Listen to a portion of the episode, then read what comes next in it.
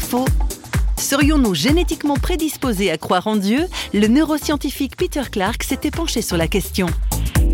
Il y a un gène qui affecte en fait nos émotions. Si on utilise un test de ce qu'on appelle la transcendance, qui est un, test que les psychologues ont inventé, qui mesure toutes sortes de choses quand vous faites le jardinage, est-ce que vous oubliez tout euh, parce que vous êtes tellement captivé par votre jardin, des choses comme ça, et aussi quelques questions liées avec la spiritualité. Et il y avait une petite influence de ce gène, de moins de 1% de la variation sur cette transcendance. Et ces idées ont été rejetées par tous les articles scientifiques ils ont été soumis. Donc il n'y avait rien vraiment pour soutenir la notion qu'il y a un gène de Dieu. Même si les gènes ont une petite influence sur si nous allons croire en Dieu ou non, les gènes ne déterminent certainement pas notre croyance en Dieu.